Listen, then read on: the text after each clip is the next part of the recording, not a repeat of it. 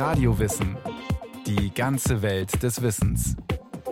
Ein Podcast von Bayern 2. Mit seiner Schatzinsel und mit Dr. Jekyll und Mr. Hyde hat Robert Louis Stevenson ein Stück Weltliteratur geschaffen. Auffällig an seiner Erzählweise sind die differenzierten Charaktere in den Geschichten. Noch den schlimmsten aller Bösewichte entwirft Stevenson mit Respekt. Eine Sendung von Rolf Kanzen. 15 Mann auf des toten Manns Kiste. Joho, und ne Buddel voll rum. Schnaps stand stets auf der Höllenfahrtsliste. Joho, und ne Buddel voll rum. Wenn Seemannsgarn und Seemannslied von Schiffbruch, Kälte, Meuterei, wenn all die Abenteurerei, erzählt auf ganz die alte Art, noch Interesse findet bei der Jugend unserer Gegenwart, so greift nur zu, dann soll es sein. Joho, und ne Buddel voll rum. Es ist mit einem Wort eigentlich das beste Buch in seinem Genre. Es gibt kein vergleichbar gutes Buch in diesem Umfeld.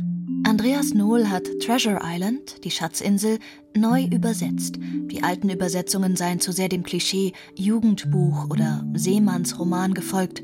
Ihm gehe es darum, es herauszuholen aus dieser Klischeewelt und möglichst nachzuweisen, dass es sich hier um großartige Weltliteratur handelt. Und das ist bei Stevensons Schatzinsel nun weiß Gott der Fall. Das ist einer der großartigsten Romane, die je geschrieben worden sind.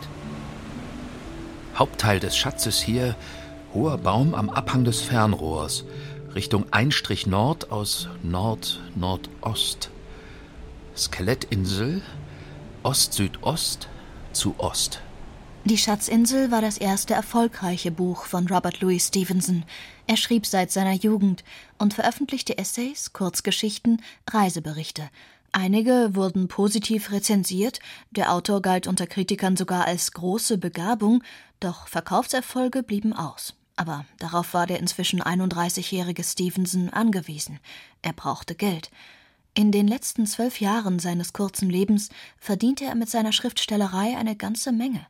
Die Schatzinsel erschien zuerst 1881-82 in mehreren Folgen in einer Zeitschrift, dann 1883 als Buch.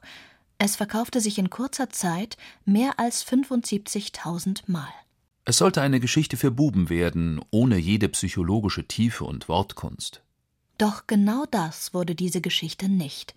Die Charaktere haben durchaus psychologische Tiefe.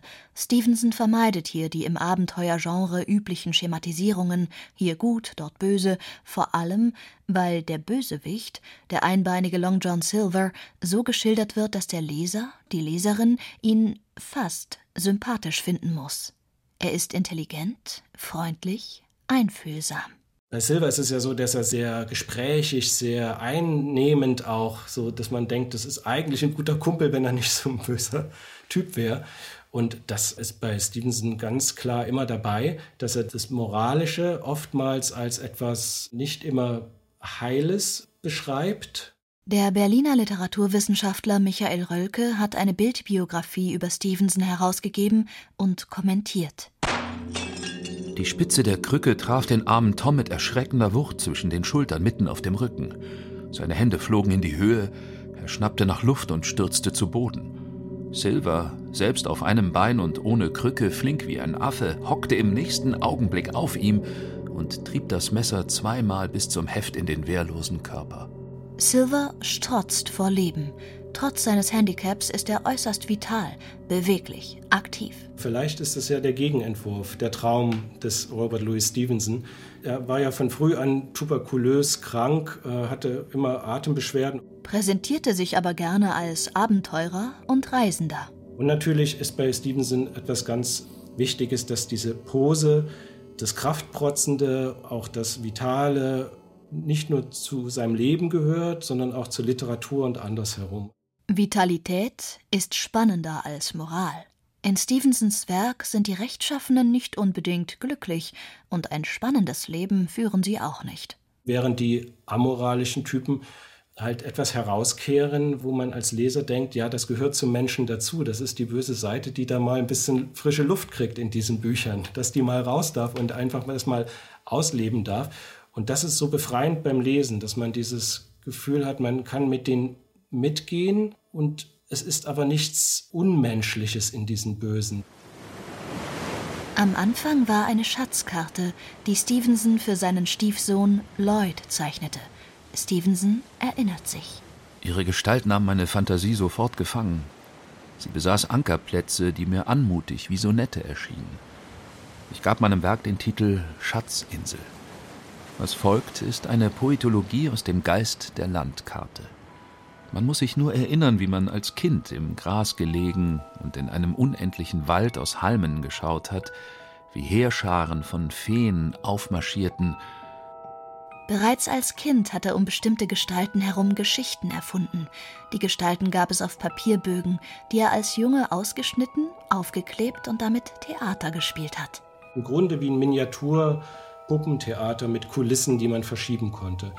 Und dieses Papiertheater war neben den Erzählungen seines Kindermädchens, so zumindest schilderte Stevenson, so die Hauptimaginationsquelle.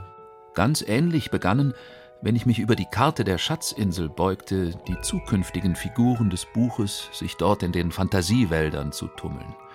Ihre braunen Gesichter und ihre blitzenden Waffen lugten aus unerwarteten Winkeln hervor, während sie über die Insel pirschten, ihre Kämpfe austrugen und dem Schatz hinterherjagten, und das alles auf den wenigen Quadratzoll einer Kartenprojektion. Piaster! Piaster! Stevenson lässt nichts aus, auch kein Klischee, wenn es einen Roman spannend macht. Piraten und historische Abenteuergeschichten waren in der zweiten Hälfte des 19. Jahrhunderts sehr beliebt. Stevenson holte sich, wie er bereitwillig einräumte, von anderen Autoren, was er brauchte. Ohne Zweifel gehörte der Papagei einst dem Robinson Crusoe. Das Skelett, das die Piraten während der Schatzsuche als Wegweiser finden, ist Edgar Allan Poe entlehnt. Billy Bones und seine Seemannskiste sind Eigentum von Washington Irvings. Und so weiter. Nicht anders verhielt es sich mit seinen übrigen Abenteuerromanen und Schauergeschichten. Nichts ist wirklich neu, doch Stevenson erzählt es anders, straffer, direkter, unkomplizierter, überraschungsreich, ohne aufgesetzte Moral, lakonisch. Ich denke, jetzt habe ich dich erledigt, George. Alle Piraten werden schließlich von den Guten erledigt bzw. auf der Schatzinsel zurückgelassen. Silver entkommt, zusammen mit seinem Papagei und einem Sack Gold. Stevenson lässt später, quasi als eine Art Kommentar, zwei Protagonisten aufeinandertreffen, den harten, aber gerechten Captain Smollett und Silver. Silver resümiert seine Rolle im Roman. Ich habe eine Meuterei angezettelt. Schön, aber bei allen Geschichten sind Sie auch kein sonderlicher Heiliger. Ich bin ein Mann, der gut mit anderen kann. Sie können's nicht. Und ich weiß aus sicherer Erfahrung, dass Sie die Leute schikanieren können wie der Teufel. Aber wer ist nun was? Wer ist gut und wer ist schlecht? Ja, das sagen Sie mir jetzt mal. Da haben wir uns festgefahren. Darauf können Sie Gift nehmen. Der 32-jährige Stevenson schrieb die Schatzinsel in Davos, einem Kurort in den Schweizer Alpen. Zu längeren Kuraufenthalten zwang ihn immer wieder seine Lungenkrankheit, an der er seit seiner Kindheit litt. Die Hälfte seines Lebens verbrachte er, wie er ironisch vermerkt, in Bettdeckenland, die andere Hälfte auf Reisen. Stevensons Biografie in Stichworten. Geboren 1850 in Edinburgh, Schottland. Einziger Sohn einer sehr wohlhabenden calvinistischen Familie. Seine Vorfahren sind Leuchtturmbauer, Bauingenieure. Die Eltern, die Onkel, die Nachfahren waren alles Leuchtturmbauer, nur Robert Louis Stevenson eben nicht. Also wenn man sich das vor Augen hält, dass da einer aus der Tradition herausbricht, dann merkt man schon, was das für Spannung gegeben haben muss. 1852. Die Mutter ist ständig krank. Ein Kindermädchen wird engagiert. Er wurde erzogen von seinem Kindermädchen, die ihm Schauergeschichten erzählt hat und sehr blutrünstige auch und eben von seinem Vater, der wollte, dass er Leuchtturmbauer wurde. 1857 bis 1867. Ständig krank. kein regelmäßiger Schulbesuch, Privatunterricht, ausgedehnte Reisen nach Frankreich, Italien, Deutschland. 1867 bis 1871 Ingenieurstudium, ohne Engagement. Er soll Leuchtturmbauer, will aber Schriftsteller werden. 1871 Abbruch des Ingenieurstudiums, Beginn des Jurastudiums. Das einschneidendste Erlebnis, was das Verhältnis zu seinem Vater betraf, war wohl, als er ihm gestanden hat, dass er nicht an diesen puritanischen, kalvinistischen Gott glaubt, den sein Vater verehrt und nach den Richtlinien dieser Religion erlebte. Der junge Stevenson trieb sich in Kneipen und Bordellen herum und er dichtete. Eher schlecht als recht. Ich durchwandere die Straßen, rauch meine Pfeife, freu mich des trödelnden Mädchens, das ins Schaufenster gebeugt den runden Hintern zeigt. Sein Vorbild war vor allem Villon, der im 15. Jahrhundert am Rande der Gesellschaft lebte und schrieb Ich hasse den rührigen Bürger, den eifrigen Mann der Arbeit. Dem ist seine Intoleranz ins Gesicht gegraben. Der Vater hat dann auch jahrelang nicht mehr mit Stevenson gesprochen. Also Funkstille und wildes Leben. Stevenson war in Paris und hat sich da als Künstler gesehen und hat versucht zu schreiben und hat sich irgendwie durchgeschlagen, wurde aber finanziell nicht von seinen Eltern unterstützt. Biografie in Stichworten. 1875 juristisches Abschlussexamen. 1875 bis 76 Reisen, zwischendurch Sanatoriumsaufenthalte, erste Publikationen seit 1877 Zusammenleben mit der verheirateten Amerikanerin Fanny Osborne. Weitere Publikationen, weitere Reisen und Reiseberichte. 1879 Schiffsreise in die USA, um Fanny wiederzusehen. Er reist im billigen Zwischendeck, zusammen mit Auswanderern. Und diese Erfahrung hat ihn äh, tief, tief berührt und ihn in seiner Lebens- und Weltansicht umgeformt sozusagen. Und ähm, da gibt's eine berühmte Szene mit einem alten kranken Geiger, der dort also im Zwischendeck auftaucht und all diese geschundenen Menschen, die dort sich befanden, mit all dem Krach und Lärm und den Krankheiten und so weiter, beginnen in dem Moment, wo dieser alte Fiedler anfängt, auf seiner Geige rumzukratzen, ja, plötzlich äh, beginnen ihre Augen zu leuchten, ihre Gesichter hellen sich auf. Und das, so Andreas Nohl, soll Stevensons Anspruch an seine Literatur geprägt haben. Gute Unterhaltung, die einen Moment lang glücklich macht und die Menschen aus ihrem Alltag herausholt, ihnen kleine Fluchten aus dem Alltag erlaubt. Das kann man natürlich Eskapismus nennen, aber das ist eine sehr hochmütige, geradezu hochnäsige Einschätzung eines solchen Vorgehens. Außerdem Abenteuer, historische Stoffe und Grusel damit konnte Stevenson seine Familie finanzieren. Seine Frau Fanny, die beiden heirateten 1880 in San Francisco, brachte zwei Kinder mit in die Ehe. Zu seinem Stiefsohn Lloyd entwickelte Stevenson eine intensive Beziehung. Die Familie lebte in England, Schottland und in der Schweiz. 1881 bis 85 Publikation von Essays, Erzählungen der Schatzinsel Leben in England, Schottland, wegen seiner angeschlagenen Lunge in der Schweiz, in Südfrankreich. 1886 Erscheinen der Novelle Der seltsame Fall des Dr. Jekyll und Mr. Hyde. Dieses Finstere, was in dem Menschen steckt, äh, das ans Licht zu holen und als eine Kehrseite, wie man es ja ganz klar bei Jekyll und Hyde sieht, zu inszenieren, das hat ihm großes Vergnügen bereitet und das spürt man beim Lesen ganz stark. Ein böser Traum soll den Anstoß gegeben haben. Ich träumte eine herrliche Schauergeschichte zusammen. In den nächsten drei Tagen schrieb Stevenson im Bett sitzend, ohne Pause. Seine Frau war mit dem Ergebnis nicht einverstanden. Die Kritik? Zwar eine nette Geschichte, doch ohne tiefere Bedeutung. Stevenson warf das Manuskript ins Feuer und schrieb alles neu. Nach drei Tagen war das Werk vollendet. Es nimmt Motive und Stimmung der damals populären Gruselgeschichten auf und lehnt sich an Mary Shelleys Frankenstein an. Ein Mensch schafft sich eine Art Gegenbild. Auch ein Theaterstück vom geheimnisvollen Doppelleben eines braven Bürgers, der nächtens mordet, existierte bereits. Stevenson bearbeitete den Stoff.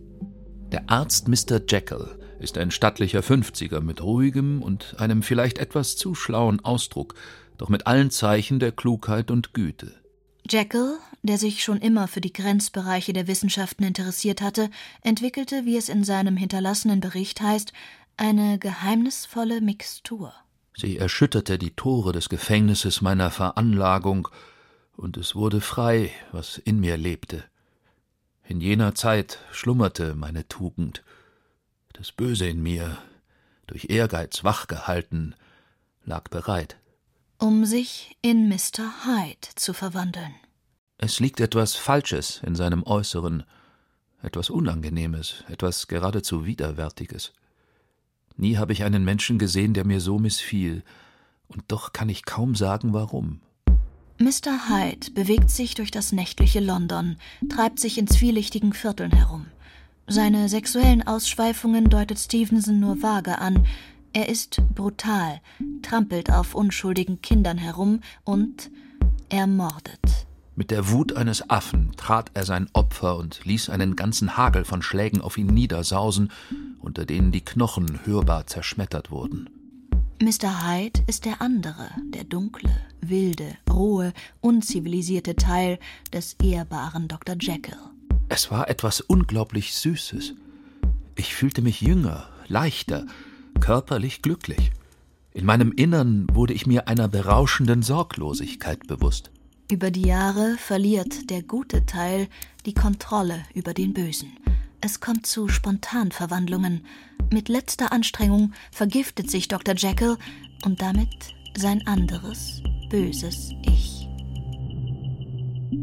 Eine biografische Interpretation des Doppelgängerstoffs legt Stevenson selbst nahe. Einem Freund schenkte er das Buch und schrieb dazu Ich übersende Ihnen hiermit einen schauerlichen kleinen Zwerg. Er stammt aus meinem tiefsten Innern, wo er den Tränenbrunnen bewacht. Es ist nicht immer Freudenzeit angesagt. Der böse Doppelgänger. Diese Interpretation drängt sich auf, muss durch Zivilisation und Kultur unter Kontrolle gehalten werden, schlummert aber immer unter der Oberfläche und wartet nur darauf herauszukommen, um seine Destruktivität ausleben zu können. Diese Geschichte wurde zum Bestseller in einer Zeit, in der es der Religion mit ihren rigiden Moralvorstellungen nur noch mühsam gelang, die Triebe des Menschen zu bannen. Jekyll und Hyde wurde in Amerika dramatisiert mit Richard Mansfield. Das war sozusagen das Allergrößte. Das äh, haben die Zeitungen über alle Ozeane verbreitet, was das für eine großartige Aufführung war. Das Buch verkaufte sich großartig und wurde im 20. Jahrhundert oft verfilmt. Die nach Jekyll and Hyde folgenden Abenteuerromane ebenfalls. Die Titel Entführt, Catriona, Der schwarze Pfeil, Der Erbe von Ballantrae. Hinzu kommen Erzählungen, Essays. Zeitungen boten Stevenson viel Geld für seine Feuilletons, so sein Biograf Michael Rölke. Wenn man das liest, was er für Angebote in Amerika bekommen hat, das sind Summen, die man sich heute nicht vorstellen kann. Da hätte er sich ein Anwesen komplett kaufen können. Also es ist ja immer von 100.000 Pfund oder so die Rede für irgendwelche Kolumnen, die er in Zeitungen schreiben soll, was er in dem Fall abgelehnt hat, weil er meinte, das würde ihn zu sehr binden. 1888 bis 89 Reisen in die Südsee Kauf eines Landstücks auf Samoa 1889 bis 93 Stevenson lässt sich ein Haus auf Samoa in der Nähe der Hauptstadt Apia bauen. Der Kolonialismus existierte und Stevenson war Teil der Seite, die kolonialisiert haben. Das heißt, er hat sich jetzt nicht dagegen gestellt. Er hat natürlich die Annehmlichkeiten des Lebens als Weißer auf Samoa oder in der Südsee genossen. Das Klima tat seiner Gesundheit gut. Samoa war zu dieser Zeit ein Spielball verschiedener Kolonialmächte, vor allem der Deutschen und der Amerikaner. Stevensons Wohnort Apia hatte den Vorteil, dass hier eine weiße High Society lebte. Es gab günstige Schiffsverbindungen und es hatte durchaus auch etwas von einem Südsee-Idyll. Sandstrände, Meer und Palmen. Es gibt Fotos von Stevenson und seiner Familie, umringt von einheimischen Dienstboten und Gästen vor einem großen Haus im Kolonialstil.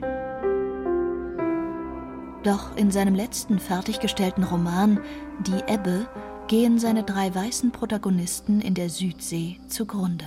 Der Teufel soll mich holen, wenn es mir noch dreckiger gehen kann. krank von der in der Südsee grassierenden Grippe, vom Alkohol, vom Hunger.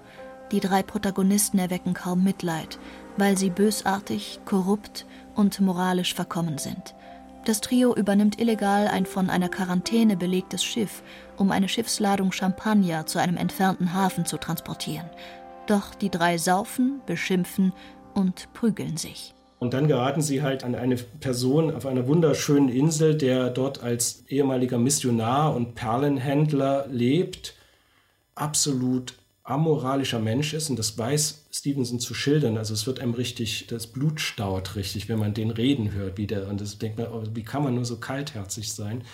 Für ihn zählt weder der Tod seiner Untergebenen etwas noch die Schönheiten dieser Welt, sondern einzig der Gewinn.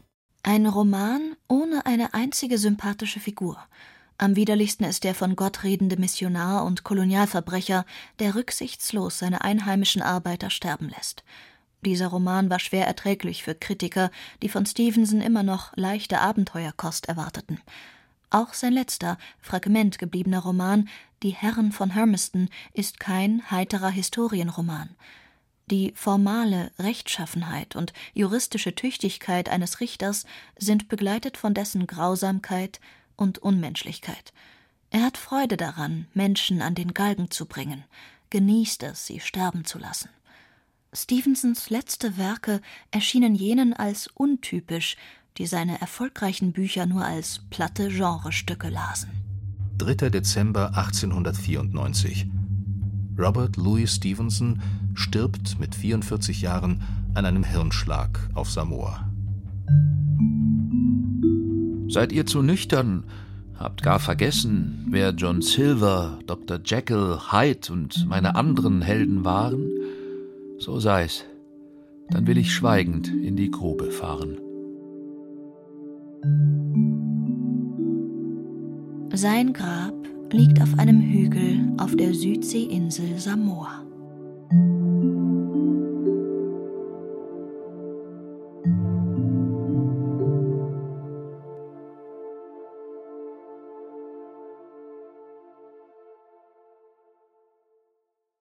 Das war Robert Louis Stevenson, Jekyll, Hyde und Schatzinsel.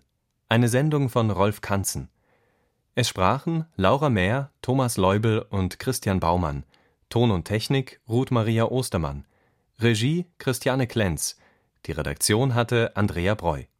Eine weitere Podcast-Folge von Radio Wissen.